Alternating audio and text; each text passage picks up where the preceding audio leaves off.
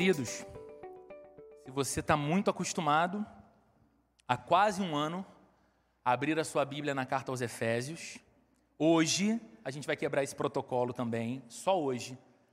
A gente faz uma pausa em Efésios, mas a gente continua na cidade de Éfeso. Você vai ver. Abre a sua Bíblia, por favor, em Atos dos Apóstolos, capítulo 20. Nós vamos ler do verso 28 até o verso 32. Atos dos Apóstolos.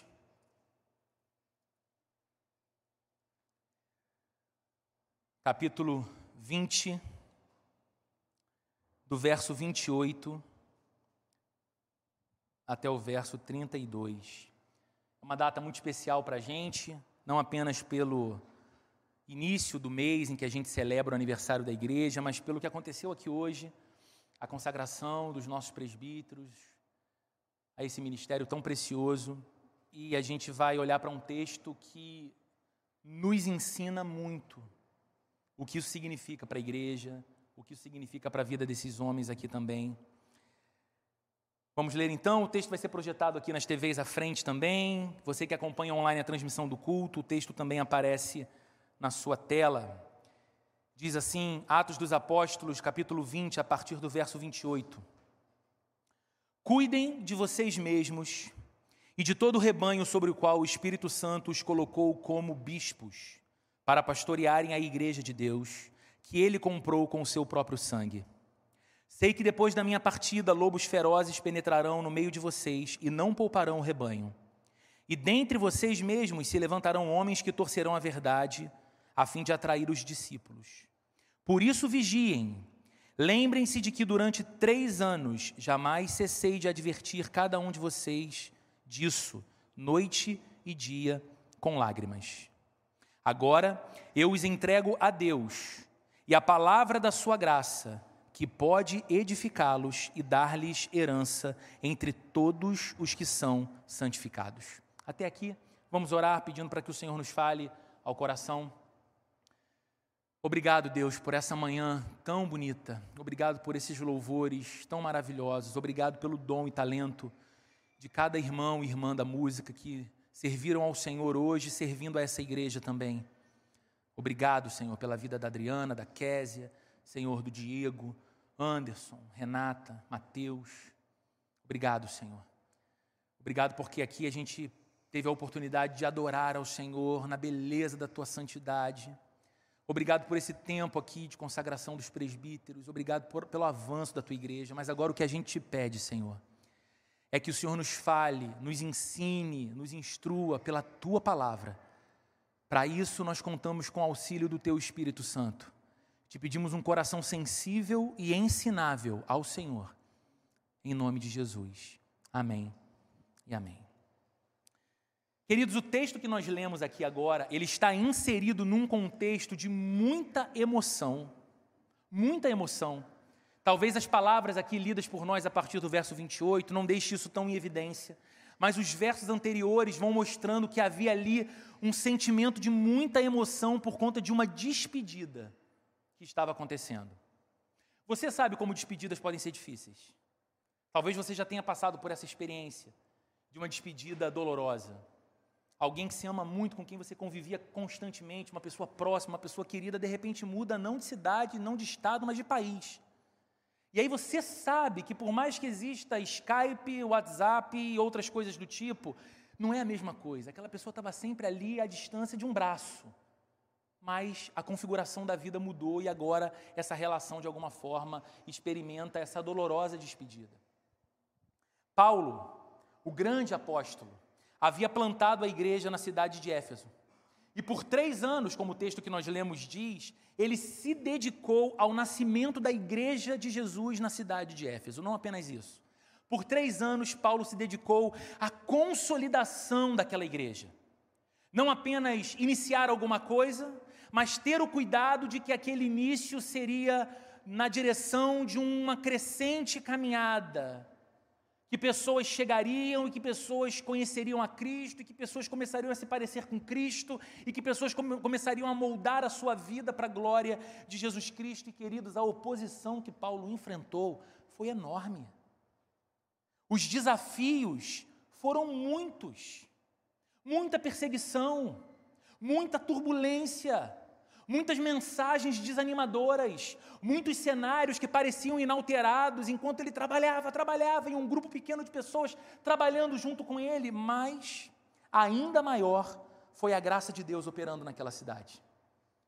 Enquanto Paulo pregava o evangelho de Jesus, o Espírito Santo fazia uma obra sobre os corações de homens e mulheres que se rendiam a Jesus. E numa cultura e num contexto de muita oposição à fé cristã, numa cultura e num contexto politeísta e idólatra, em que você deveria prestar culto a todo tipo de divindade, um grupo cada vez maior de homens e mulheres diziam: há um único Senhor, ele se chama Jesus Cristo e a minha vida é dedicada a Ele. Não há nada que você faça contra mim que vai mudar essa minha posição de fé e de certeza. Não apenas isso, a graça de Deus começou a operar naquela cidade, de modo que as pessoas não apenas se convertiam a Cristo, mas a igreja começava a experimentar alguma maturidade. Deus começava a chamar pessoas para a liderança, para o cuidado da igreja conforme a igreja crescia, e assim Paulo preparou presbíteros. Paulo preparou homens que pudessem, juntamente com ele ou em sua ausência, quando isso acontecesse, cuidar da igreja liderar a igreja, pastorear a igreja. E aqui, nesse trecho que nós lemos, nós, nos, nós estamos nos deparando com as últimas instruções presenciais do apóstolo Paulo para aqueles homens, os presbíteros da igreja de Éfeso. Essa conversa aqui, que começa com Paulo dizendo: cuidem de vocês mesmos, é uma palavra de Paulo aos presbíteros de Éfeso. E a situação era tão crítica que Paulo estava a caminho de Jerusalém e havia um, um esquema entre os judaizantes para tentar prender e matar Paulo, que Paulo não foi até Éfeso encontrar com esses presbíteros, mas ele pediu que eles fossem a uma cidade próxima, uma cidade portuária chamada Mileto. E em Mileto, instantes antes de partir num navio, Paulo tem essa conversa com esses homens. Suas últimas palavras na frente, na presença daqueles homens. Talvez essas palavras possam nos ajudar a compreender hoje o que significa ter presbíteros na igreja local. Essas palavras nos ajudarão a entender o que representa isso. O que será que é isso? Será que então um presbítero é alguém que passou a ser destacado dos demais para um papel de protagonismo? Para um papel mais honrado? É só uma diferença de status? É só uma diferença funcional? Eu acho que esse texto nos ajuda. E são palavras também que servem para apontar o caminho que todo presbítero, de qualquer época, deve andar, incluindo os nossos queridos Jurandir, João e Anderson também. A emoção que envolveu essa conversa entre Paulo e os presbíteros de Éfeso era de tristeza. Tristeza porque o apóstolo estava se despedindo. Paulo chega ao ponto de dizer para eles o seguinte: possivelmente vocês não voltem a ver meu rosto. Talvez Paulo pensasse, bem, a gente não pode conversar no grupo do WhatsApp, o pessoal não desenvolveu isso ainda. A gente não pode fazer um meeting no, no Zoom, não desenvolveram esse negócio ainda. O que, que eu posso fazer? Bem, talvez eu escreva uma carta para vocês. Foi o que ele fez alguns anos depois. E nós estamos há quase um ano meditando nas mensagens dessa carta que ele escreveu depois a esses homens que de fato ele não voltou a ver pessoalmente. Mas para nós, hoje, o momento é de festa.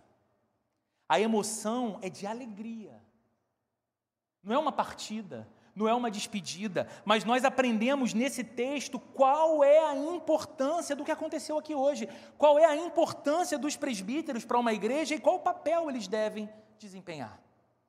Então eu pretendo, com a ajuda do Espírito Santo, à luz desse texto, apontar algumas dessas verdades que o texto nos apresenta sobre como deve ser percebida por nós a vocação de um presbítero e qual deve ser o papel deles numa igreja? Em primeiro lugar, à luz desse texto, nós vamos ver que o presbítero precisa ter cuidado com a sua própria vida. É de chamar a atenção que a primeira instrução que Paulo vai dar para esses homens que ele amava tanto no momento de despedida e partida, as primeiras instruções começam com essas palavras: cuidem de vocês mesmos. Paulo dedica o seu primeiro conselho e a sua primeira orientação para esses presbíteros que ele tanto amava e eram tão importantes na cidade de Éfeso, para que eles se concentrassem no trabalho de vigiarem a si mesmos. Sabe por quê, querido? A vida do presbítero é a maior credencial do seu ministério. O exemplo fala mais do que as palavras. Aquilo que o presbítero é torna-se muito mais importante do que aquilo que o presbítero faz funcionalmente. O presbítero não é o seu título. O presbítero não é a posse que aconteceu aqui nessa cerimônia, nessa manhã. O presbítero é, antes de tudo, a vida que ele vive diante do Deus dele, a quem ele ama. No reino de Jesus, os líderes devem liderar pelo exemplo, mais do que pelas palavras, mais do que pelos talentos, mais do que pelo carisma. A gente sabe que há organizações, há setores da sociedade em que importa e basta a sua competência intelectual. Importa e basta o dom que você tem para aquele tipo de trabalho. Importa e basta a sua capacidade de comando. Mas no reino de Jesus, os líderes são os primeiros chamados ao serviço. E no reino de Jesus, os líderes, todos eles sabem que a sua liderança é chancelada pela sua vida, pelo seu exemplo, pela sua caminhada ao lado de Deus. Queridos, na verdade, todo cristão, e não só os presbíteros, todo cristão é chamado primeiro ao autocuidado, para então cuidar dos outros. Você lembra de Jesus naquela passagem que um monte de gente confunde o sentido, quando ele diz o seguinte: olha, antes de tirar o cisco que está no olho do seu irmão, procure remover a trave que se encontra no seu. E então você poderá, sim, ajudar o seu irmão a tirar o cisco do olho dele. Essa segunda parte do versículo quase ninguém lembra e quase ninguém lê. As pessoas ficam com a primeira parte. Por que, que ao invés de tirar o cisco do olho do seu irmão, você não tira a primeira trave que está no seu? E qual a interpretação popular que as pessoas fazem desse texto? Não tem que julgar ninguém. Não tem que falar nada para ninguém. Não tem que criticar ninguém. Não pode dizer que nada está errado. E Jesus não fala isso. Jesus apenas diz o seguinte: antes de você desempenhar o importante trabalho de auxiliar o seu irmão na remoção de um cisco que o impede de ver com clareza, tenha o autocuidado de perceber se no seu olho não apenas um cisco tem, mas uma trave te cegando. Cuidado para que aquilo que você está vendo como algo crítico e perigoso na vida do seu irmão e do seu amigo não esteja instalado na sua própria vida sem te incomodar. É isso que Jesus está dizendo. Todo cristão é chamado primeiro a observar a si mesmo, ter vigilância sobre si mesmo, para então observar os outros. Todo cristão precisa cuidar de si mesmo para não reprovar nos outros aquilo que ele pratica. Gente, isso aqui é muito sério. Qual cuidado a gente deve ter quando a gente carrega esse nome de Jesus na vida da gente? O cuidado de manter uma constante vigilância, primeiro, sobre a nossa própria vida. Um constante espírito que nos faz orar fazendo o seguinte pedido a Deus: Senhor, me ajuda a enxergar a mim mesmo com os teus olhos. Ilumina a minha vida de modo que eu veja aquilo que está fora do lugar, que está impróprio na minha vida. Por quê? Porque se a gente deixa de fazer esse importante trabalho, nós podemos cair no equívoco de condenar nos outros as coisas que nós estamos praticando. Que quando os outros praticam, nos escandaliza, nos incomoda, mas quando nós praticamos, a gente suaviza. Mas aos presbíteros isso é ainda mais crucial. Por quê? Porque eles são chamados a ser modelo para os outros cristãos. Não porque eu estabeleci isso, ou porque uma denominação que tem presbíteros decidiu estabelecer isso, mas porque o Novo Testamento diz isso.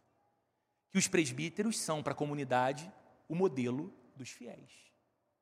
Modelo de vida cristã, modelo de conduta. Portanto, presbíteros queridos da Plena Rio,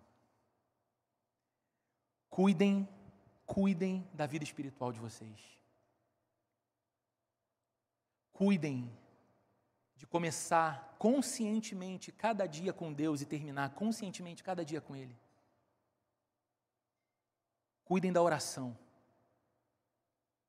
Nunca deixem a oração se tornar um mecanismo para algo. Nunca deixem a oração se tornar uma formalidade religiosa. Nunca se esqueçam que é a oração que mantém vocês em comunhão com o Deus que criou vocês para a presença dEle. Cuidem da vida devocional de vocês. Bíblia. Devoção deixar a Bíblia ler a vida de vocês. Cuidem da família de vocês. Porque esse é o primeiro ministério de vocês.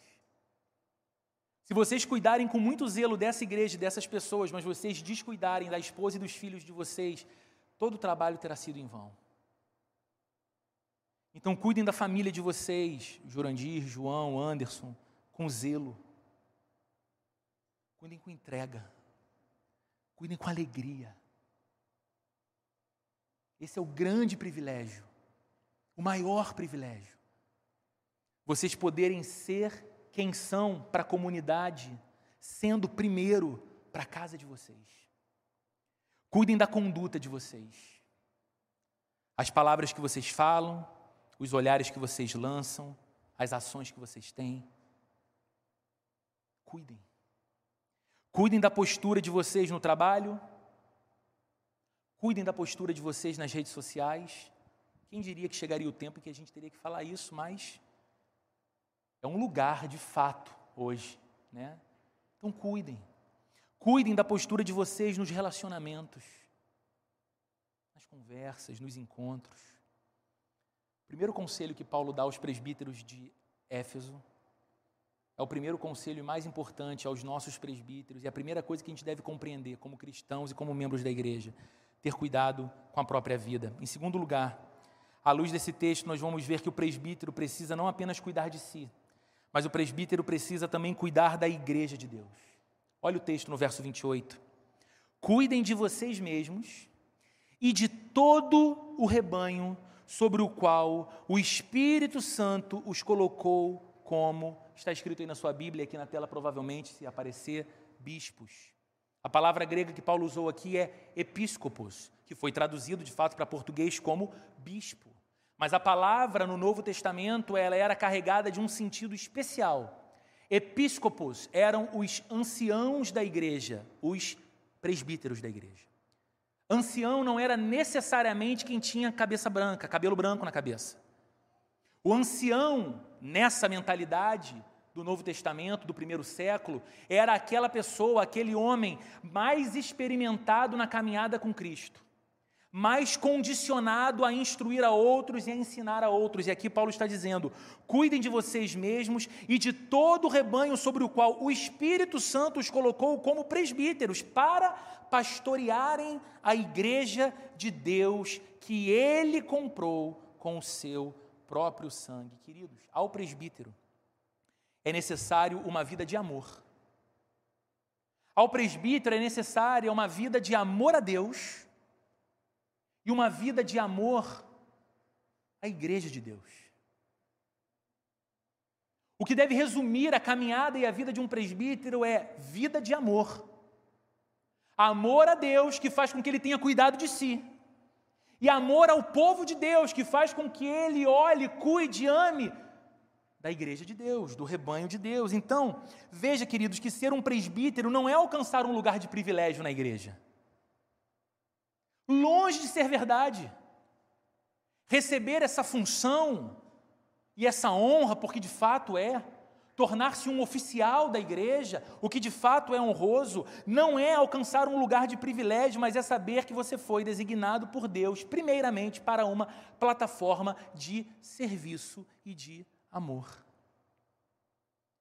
Um ministério que, embora seja reconhecido pelos homens, nós fizemos isso aqui. Há um ano, esses irmãos foram apresentados diante da igreja como candidatos a presbíteros. E eles já tinham caminhada conosco e muito antes caminhada com o Senhor. E durante esse último ano, eles amaram, serviram, se envolveram, cooperaram com essa igreja, com a vida de todos nós. E a gente hoje teve a alegria de reconhecer o que o Senhor está fazendo. Então, esse, esse ministério é sim reconhecido pelos homens, mas não vem dos homens, não vem de mim, não vem de vocês, ele vem do Espírito Santo, não é isso que Paulo está dizendo aqui? E todo o rebanho sobre o qual o Espírito Santo os colocou como presbíteros. Então, queridos, essa é uma expressão muito importante para que todos nós entendamos. Essa não é uma palavra apenas aos três presbíteros que foram ordenados aqui hoje. Essa é uma palavra a toda a igreja, que nos ajuda a entender qual é a importância disso que aconteceu aqui. E qual deve ser o procedimento desses irmãos queridos entre nós. Porque a vida do que lidera, seja o pastor, seja o presbítero, não é a vida daquele que entendeu que está na estrutura para ser servido mas é aquele que entendeu que foi chamado por Deus para dar a sua vida em serviço aos irmãos. Mais do que isso, Paulo diz no final do verso 28, para pastorearem a igreja de Deus que ele comprou com seu sangue. Vocês conseguem alcançar a grandeza e a majestade do que Paulo está dizendo aqui? Você que é cristão e você que é membro dessa igreja, ou você tem uma outra igreja, está nos visitando hoje, mas é membro de uma igreja. Você consegue perceber que às vezes, é só um balão de novo, tá? Fiquem tranquilos. Vocês conseguem perceber que às vezes o nosso coração tem uma tendência a diminuir e até talvez banalizar a importância de ser membro de uma igreja, de ser parte de uma comunidade local, de ver o valor daquilo. Para nós se torna uma rotina. A gente levanta no domingo de manhã, faz um cálculo de como é que vai estar o trânsito, dependendo de onde a gente vem, se a gente vai ter vaga na própria entrada da igreja, se nos, se nos comércios próximos, se a gente vai chegar cinco minutinhos antes ou 15 minutinhos depois. A gente vai calculando. E a coisa entra meio que num automático da gente, mas olha, gente, o que Paulo está dizendo sobre o que a igreja é. Falando aos presbíteros, ele diz: O Espírito Santo colocou vocês ali como presbíteros para pastorearem a igreja de Deus, que ele comprou para si com o próprio sangue. Como eu posso diminuir, se eu sou membro da igreja, cristão, como eu posso diminuir a importância de algo que, para possuir, Deus derramou o sangue do seu filho? Mostrando o valor que ele dá para a igreja. Como? Como eu posso relativizar o valor disso? Como eu posso colocar num lugar de segunda importância ou segunda categoria da minha caminhada a igreja de Deus que ele comprou com o próprio sangue, como diz o apóstolo Paulo? Quanto a isso, eu quero dizer algo mais uma vez também ao Jurandir, ao João e ao Anderson. Irmãos, essa igreja aqui, cheia de virtudes. Eu olho e vejo um monte de virtude nesse lugar, igual pai de criança pequena que fica bobo com qualquer coisinha, cheio de virtude. Mas eu tenho a consciência de que essa igreja é cheia de virtudes, mas também com defeitos. Essa igreja com muito potencial, mas também com as suas limitações. Essa comunidade que diariamente se desenvolve e que o Espírito Santo instalou vocês como presbíteros, por favor, vocês três me ouçam. Essa igreja não é de vocês. Como essa igreja não é minha. Como essa igreja não é de homem algum. Porque esse texto está dizendo que a igreja é do Deus que a comprou com o próprio sangue. E daí virá o temor com o qual a gente lidera essa igreja. Porque nós somos chamados pelo Espírito Santo para liderar a igreja que é de Deus. o povo que vocês são chamados a amar, o povo que vocês são chamados a, ser, a servir nesse lugar, perdão.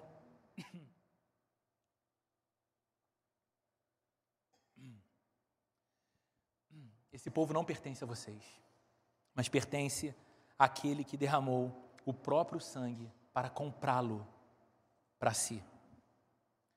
Irmãos, membros da Plena Rio, vocês conseguem ver a beleza dessa verdade? Olha que bonito é o valor que Deus está dando à igreja. Ele presenteou você para ser parte de uma igreja. Terceiro e último lugar, nós veremos à luz desse texto que o presbítero deve não apenas ter cuidado de si mesmo, não apenas deve cuidar da igreja, mas o presbítero também precisa zelar pela palavra de Deus. Olha o que diz o verso 29 até a primeira parte do verso 31. Eu sei que depois da minha partida, lobos ferozes penetrarão no meio de vocês e não pouparão o rebanho. Isso aconteceu. É por isso que Paulo escreveu a carta aos Efésios porque havia inserido dentro da comunidade dos Efésios alguns judaizantes, alguns falsos mestres, pregando falsas doutrinas. Paulo saiu daqui, Paulo foi continuar pregando o evangelho, Paulo foi ser missionário em outro lugar. Ele deixou agora aqui uma liderança, ele deixou agora aqui alguns presbíteros, e é a oportunidade que a gente tem de espalhar esse povo. Sei que depois da minha partida, Lobos ferozes penetrarão no meio de vocês e não pouparão o rebanho. E dentre vocês mesmos se levantarão homens que torcerão a verdade a fim de atrair os discípulos. Por isso, vigiem. Queridos, a vida cristã envolve cuidar daqueles que o Senhor nos dá, utilizando a palavra de Deus no meio dos perigos e no meio dos desafios. Por exemplo, pais cristãos devem cuidar dos seus filhos de acordo com a palavra de Deus. Pais cristãos entendem que a sua função no exercício de sua paternidade, de sua maternidade, vem da própria palavra de Deus. Os pais encontram ali toda a direção que eles necessitam para o cuidado de seus filhos.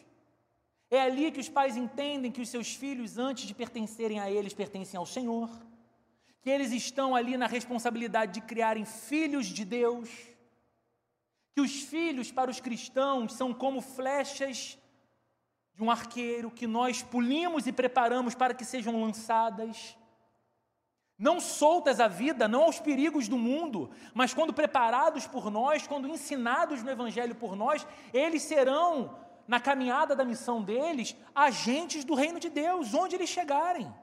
Então os pais sabem que devem cuidar dos seus filhos pela autoridade da palavra de Deus. Cônjuges cristãos sabem que devem cuidar do casamento valendo-se da sabedoria que vem da palavra de Deus.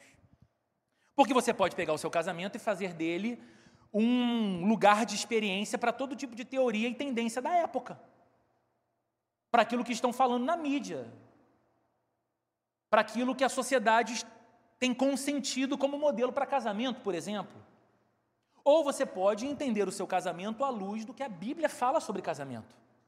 E você vai entender a sua atribuição e o seu chamado como marido, e você vai entender a sua atribuição e o seu chamado como esposa, e vocês terão a condição de provar um casamento que é absolutamente real em seus desafios e problemas, mas ao mesmo tempo maravilhoso por conta da bênção de Deus naquele lar e naquela vida, na, naquelas vidas. Nós sabemos que, como cristãos, devemos zelar uns pelos outros. Somos chamados a cuidar uns dos outros, se somos irmãos em Cristo e fazemos isso através da palavra de Deus. Aquilo que um ensina a outro, aquilo que um aconselha a outro, não pode partir apenas de uma sabedoria que é própria, humana, mas, sobretudo, aquilo que aponta para a sabedoria da palavra de Deus, que é o que faz um cristão se desenvolver e crescer. Mas os presbíteros, de acordo com esse texto, devem ser guardiões da palavra de Deus na igreja. Olha o que Paulo diz: Eu vou partir. E é inevitável que lobos ferozes tentem entrar no rebanho para ferir as ovelhas, para saquear as ovelhas para dispersar as ovelhas do rebanho de Cristo. E mais, não apenas do lado de fora, mas do lado de dentro. Pode ser que levantem-se alguns com o mesmo objetivo de atrair, de enganar os discípulos. Então, vigiem. E Paulo segue o texto, nós lemos. Verso 31, por isso vigiem, lembrem-se de que durante três anos jamais cessei de advertir cada um de vocês disso, noite e dia, com lágrimas. O que Paulo estava dizendo, por três anos nós caminhamos juntos entendendo o que é o Evangelho, qual é a doutrina de Cristo, o que é a palavra de Deus, para que tipo de vida Deus chama os cristãos. Então perseverem nisso, fiquem no Evangelho, não se demovam do Evangelho, não façam da igreja outra coisa senão uma comunidade que é centrada no Evangelho. Vigiem. Qual é o chamado? Os presbíteros serem guardiões, para que a palavra continue sendo o centro da igreja para que a Bíblia continue sendo a voz de máxima autoridade de uma igreja. E Paulo faz esses dois alertas. Primeiro, de que há lobos do lado de fora, que querem entrar e destruir o rebanho. Roberto, o que são esses lobos? São os falsos mestres, que ensinam falsas doutrinas disfarçadas de cristianismo, que proclamam um falso evangelho. E, queridos, infelizmente, isso sempre existiu e está tão presente em nossos dias. Do lado de fora, mas com nome de igreja, com aspecto de igreja, com programação que parece igreja, com títulos e funções e distribuições que parece se tratar de igreja, mas com um ensino que é divorciado da Bíblia e que não fala do Evangelho de Cristo. mas de uma vida que é centrada no homem, de comunidades que são estabelecidas para servir o interesse de um ou de alguns, e não o interesse do Cristo. Falsos mestres, falso evangelho, e o que cumpre a liderança de uma igreja, estarem constantemente advertidos desse perigo e poupar o rebanho. Como que se faz isso? Zelando para que a palavra seja o centro zelando para que de um púlpito nunca se pregue humanismo, especulação humana, mas se valha sempre da Bíblia aberta. Que a Bíblia seja a luz e a Bíblia seja o alimento do povo. É tarefa dos presbíteros, então, zelar pela pureza doutrinária da igreja e lutar para que a igreja siga centrada em Jesus, o dono da igreja. Mas Paulo traz outro alerta, ele diz que também há um outro tipo de lobo, bastante perigoso, a gente costuma chamar popularmente de lobo em pele de cordeiro. Quem são esses? É aquela ameaça vinda não de fora, mas de dentro. Conseguiu estar dentro do povo, ser parte do povo, inseriu-se no meio do povo, mas ele não é ovelha, ele é lobo. É o tipo que se diz cristão, mas que não passa de um instrumento do maligno para desviar as ovelhas de Jesus. É por isso que existe uma coisa fora de moda em muitos lugares, mas que a Bíblia fala tanto, sobretudo no Novo Testamento, que é a disciplina da igreja. O que é disciplina da igreja? Se você é cristão há algum tempo, você pensa, ah, eu já ouvi falar sobre isso, ou fulano de tal um dia foi excluído da igreja. O pessoal pensa que disciplina é exclusão. Disciplina é correção quando na comunidade alguém ou alguns começam a se desviar do centro que é Cristo e seu Evangelho. E não apenas fazem isso como um caminho de auto-engano, mas tentam arrastar outros da própria comunidade para aquilo. É a liderança da igreja que deve chegar próximo para ver se ali está uma ovelha equivocada ou um lobo que deve de fato ser banido do meio do rebanho, pelo seu perigo. Queridos irmãos, da Plena Rio. Veja isso. Vejam isso. Os presbíteros foram chamados por Deus para cuidar de vocês. Eu não sei se você olha para isso e consegue ver como isso é bonito. Deus chama líderes, presbíteros, para cuidar de você, para auxiliar a sua caminhada com Jesus e para ajudar você a amar a palavra de Jesus e a ser guiado a viver a palavra de Jesus. E meus presbíteros queridos, que responsabilidade, não é? Que responsabilidade. Pode ser que chegue o dia em que vocês, Anderson, João, Jurandir, se sintam tentados a ir pelo caminho mais fácil, pelo caminho mais cômodo, menos trabalhoso, menos comprometedor. Mas lembrem-se da nobreza desse chamado. Cuidar da igreja de Jesus, igreja que ele comprou para si com o próprio sangue. Aos presbíteros dessa casa eu faço uma pergunta: diante do que Cristo fez pela igreja, existe algo que ele possa pedir de vocês que você diga, Senhor, isso é pesado demais? Eu acho que não. Concluindo, queridos, verso 32. Agora eu os entrego a Deus e a palavra da sua graça, que pode edificá-los e dar-lhes herança entre todos os que são santificados. Irmãos, por favor, prestem atenção aqui. Nessas últimas palavras de Paulo, nós temos sim algo precioso para a vida do Jurandir, para a vida do João, para a vida do Anderson, mas também algo precioso para a vida de cada discípulo de Jesus aqui nessa manhã. Então, ouça as palavras desse versículo com atenção. Olha o que Paulo está dizendo. Agora eu os entrego a Deus e a palavra da sua graça, que pode edificá-los e pode dar-lhes herança. Entregues a Deus, e eu te pergunto: em que melhores mãos você pode estar? Entregues a Deus e a palavra da graça de Deus, nós podemos crescer. Porque Paulo está dizendo, ela pode edificá-los. Edificar tem a ver com esse crescimento, com esse desenvolvimento, então, entregues às mãos de Deus e entregues a palavra da graça de Deus. Qualquer cristão pode crescer e qualquer cristão pode esperar coisas maravilhosas do futuro, porque Paulo está dizendo sobre a herança. A herança é aquilo que a gente aguarda, a herança é aquilo que está adiante, a herança é aquilo que a gente espera. Então, para cada um de nós, olha como Paulo encerra, porque após essas palavras, Paulo abraça com esses homens, se abraça com esses homens, rostos molhados, a tristeza da despedida, ele entra num navio e ele segue para a sua missão. E ele vai ter anos e anos de missão e de ministério, de proclamação e de viagens, mas ele não volta a ver esses irmãos na cidade de Éfeso. E essas palavras de despedida são importantes não apenas àqueles homens, mas a qualquer cristão. Se estivermos entregues a Deus e à palavra de Deus, queridos, inevitavelmente vamos crescer. Igreja Plena Rio, três anos. Se nos entregarmos às mãos de Deus e à palavra da graça dele, vamos experimentar de crescimento e teremos uma herança gloriosa no futuro.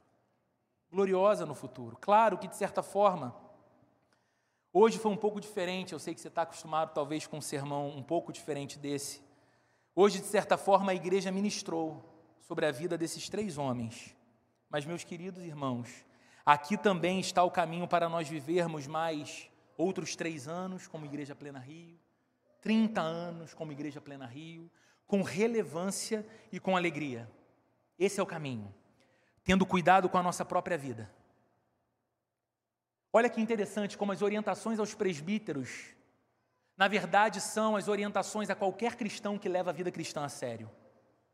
E a qualquer igreja que se pretende séria e fiel ao Senhor. Queremos um futuro cada vez melhor. Eu fecho os meus olhos e olho para o dia 3 de fevereiro de 2019 e lembro do meu coração, alegre como hoje, mas tentando projetar os dias à frente e não ver nada mais do que uma neblina muitos sonhos, muitas expectativas e a certeza de que Deus faria algo, mas Ele não me permitia ver a imagem toda. Três anos depois, olhe onde nos encontramos, como nos encontramos, a gente querida da nossa comunidade, ausente hoje por motivos importantes e sérios, acompanhando a transmissão online.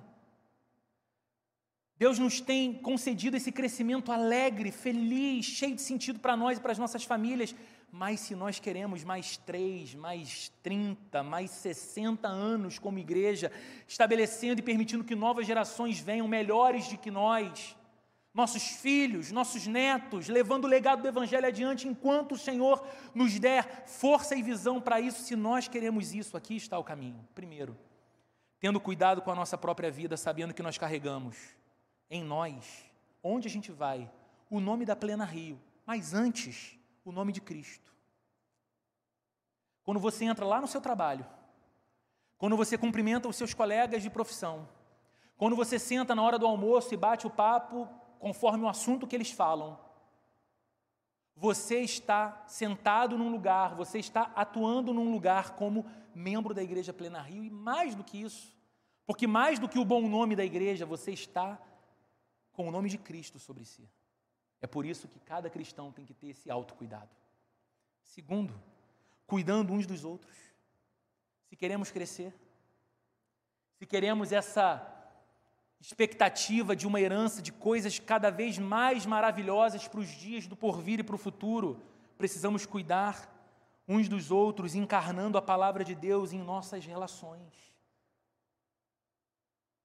Vivendo os nossos relacionamentos e a nossa amizade com base no testemunho da palavra de Deus. Terceiro, valorizando a igreja e servindo a igreja. Lembrando que a igreja pertence àquele que derramou o próprio sangue para comprá-la. Não tem como você experimentar uma vida cristã vigorosa se você não está vitalmente ligado, organicamente ligado à igreja de Jesus. Eu não consigo compreender o fenômeno que decidiram sociologicamente dar nome, chamado de os desigrejados, e que entende-se que quem são os desigrejados? São cristãos que não suportam a igreja, que não gostam da igreja, que não querem a igreja, mas eles são cristãos porque eles têm uma relação individual com Deus e ponto. Queridos, eu nunca vi, nesses anos todos de vida e de caminhada com Cristo, eu nunca vi um cristão fora da comunhão da igreja, fora da vivência da comunidade da igreja, de uma igreja local, mais forte, mais firme, com uma vida moral mais inspiradora, com um casamento mais sólido, com um testemunho na sociedade mais reto, eu nunca vi. Geralmente tem se usado como um pretexto para viver um cristianismo frouxo, mas para ainda dizer-se cristão. Se nós queremos crescer, nós precisamos valorizar a igreja e servir a igreja, lembrando que a igreja pertence àquele que derramou o sangue para comprá-la. Quarto, honrando os líderes que Deus estabeleceu para cuidar e guiar a igreja. Sabe, meus irmãos, uma coisa que para mim é muito importante ser dita. Para nós, o conselho de presbíteros dessa igreja não nos serve apenas para que, em conselho, importantes decisões administrativas e financeiras da igreja sejam tomadas. Sabe por quê? Para isso você não precisa de presbítero à luz do Novo Testamento. Para isso você precisa de gerente, de manager. Para isso você precisa de alguém especialista em números, em gestão. Você não precisa de presbítero. O conselho de presbíteros de uma igreja deve ser, sim, visto por todos nós com a honra que é apropriada, porque esses irmãos são chamados para o cuidado da nossa vida e do nosso coração. Um cuidado que, ora, tem a ver com cuidado pastoral, com discipulado, com ensino com a condução, sim, dos rumos da igreja, mas num espírito de piedade e de quebrantamento na palavra de Deus. E por fim, se queremos crescer e viver outros três, trinta anos como Igreja Plena Rio, nós devemos viver centrados na palavra do Evangelho, porque é a palavra do Evangelho que nos livrará dos ataques dos falsos mestres e dos lobos que estão ao nosso redor e que volta e meia tentam estar do lado de dentro é entendendo que a igreja deve ser fundamentada nas Escrituras, na Bíblia. Que o que vai nortear a nossa vida é Bíblia. Que o que a gente tem que submeter ao nosso coração é Bíblia. Que hora a gente vai ouvir uma pregação, a gente vai ler um texto bíblico que vai falar: Isso aqui mexe muito comigo, isso aqui toca num lugar que me é muito caro, isso aqui toca num lugar que eu não queria mexer, mas Deus está tocando naquele lugar porque Ele te ama e Ele quer mexer para levar cura para você, para levar restauração para você, para te tornar mais semelhante ao Filho dele. De palavra que nós precisamos, é de Bíblia que nós precisamos. Sabe, queridos, meu desejo, enquanto eu escrevia essa mensagem com muita alegria por esse dia, era que de alguma forma esse dia pudesse ficar marcado na nossa memória para sempre, sabe, como igreja. Como um dia lindo, e que daqui a algum tempo nós temos a alegria de ver Deus levantando muitas outras lideranças nessa igreja. E os presbíteros possam ver, assim como eu posso ver, possa ver, pastores melhores do que eu, presbíteros melhores do que eles, uma nova geração muito mais ousada em Deus e muito mais fiel a Deus, fazendo coisas melhores do que nós, e aí a gente vai, vai, vai chegar àquele lugar de que pensaremos: poxa, fizemos um trabalho que valeu a pena.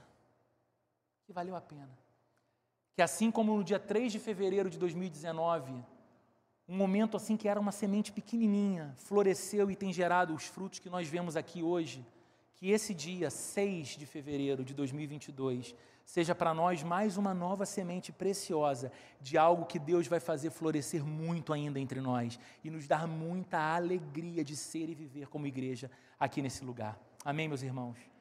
Nós vamos orar, mas antes na verdade, vou pedir para a banda se posicionar, eu vou orar e a gente, antes de encerrar a, a, com a música, a gente vai orar. Gente, eu me, me confundi todo aqui. É porque eu chamei a banda e eu vi Renata com a Maria Clara ali rindo para mim com Maria Clara no colo. Eu falei, bem, ela vai vir com a Maria Clara ou não, né? Só, vamos lá, reorganizando aqui.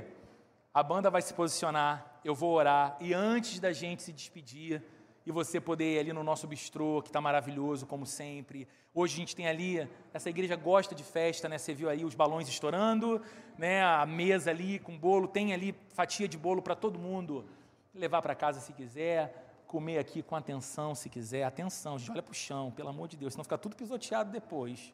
Não me deixa triste, vai lá. Tá bom, mas não vai embora com pressa, a gente quer ter esse tempo aqui junto com vocês ainda. Eu vou orar e depois a gente vai cantar um louvor ao nosso Deus juntos. Senhor, obrigado por esse dia. Obrigado, Deus, por essa manhã tão especial para nós. Obrigado, Senhor, porque temos a alegria de celebrar três anos de caminhada como igreja. E obrigado, Senhor, porque nesse tempo o Senhor tem sido tão maravilhoso, tão fiel, tão zeloso com a nossa vida. Obrigado pela alegria que transborda, Senhor. Obrigado pela graça sempre presente. Obrigado, Senhor, pelos irmãos que se aproximaram, obrigado pelos talentos, pelos dons, obrigado pela alegria que é estampada no rosto de toda pessoa que serve nessa igreja, Senhor. Obrigado, Senhor, porque cada manhã de domingo para a gente é tão marcante, é tão relevante para a nossa vida, e Deus, o que a gente te pede é que a gente tenha a alegria de ver a família crescendo cada vez mais e mais amados do Senhor chegando para o nosso meio, para aqui entre nós ouvirem o Evangelho crescerem no caminho do Senhor, serem batizados, Deus, viverem uma vida de amor a Cristo, uma vida de fidelidade a Jesus, uma vida de comprometimento uns com os outros. Como é bom, Senhor, viver assim. Obrigado pela vida dos nossos presbíteros, Senhor. Abençoa, meu Deus querido, a vida do Jurandir. Abençoa a casa dele com a Lu, abençoa o Mateus e o Natan. Abençoa, Deus amado, a vida do João, Deus com a Andréia, Lucas, Maria, Benjamim. Abençoa, Senhor, a vida do Anderson e da Rê e a Maria Clara também.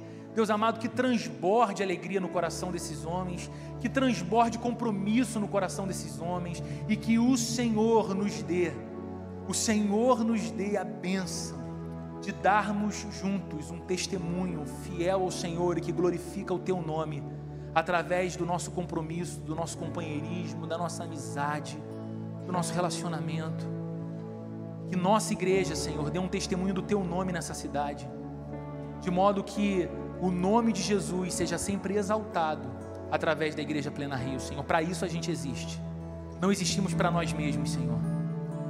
Essa comunidade não pertence a nós mesmos. Ela é tua. Nós somos teus. E estamos aqui para dar toda a glória que é devida ao Senhor apenas. Em nome de Jesus. Que o amor de Deus, a graça de nosso Senhor e Salvador Jesus Cristo e a comunhão e a consolação do Espírito Santo de Deus esteja sobre a vida de cada um de nós aqui nessa manhã, hoje e para todo sempre, Senhor. Amém e amém.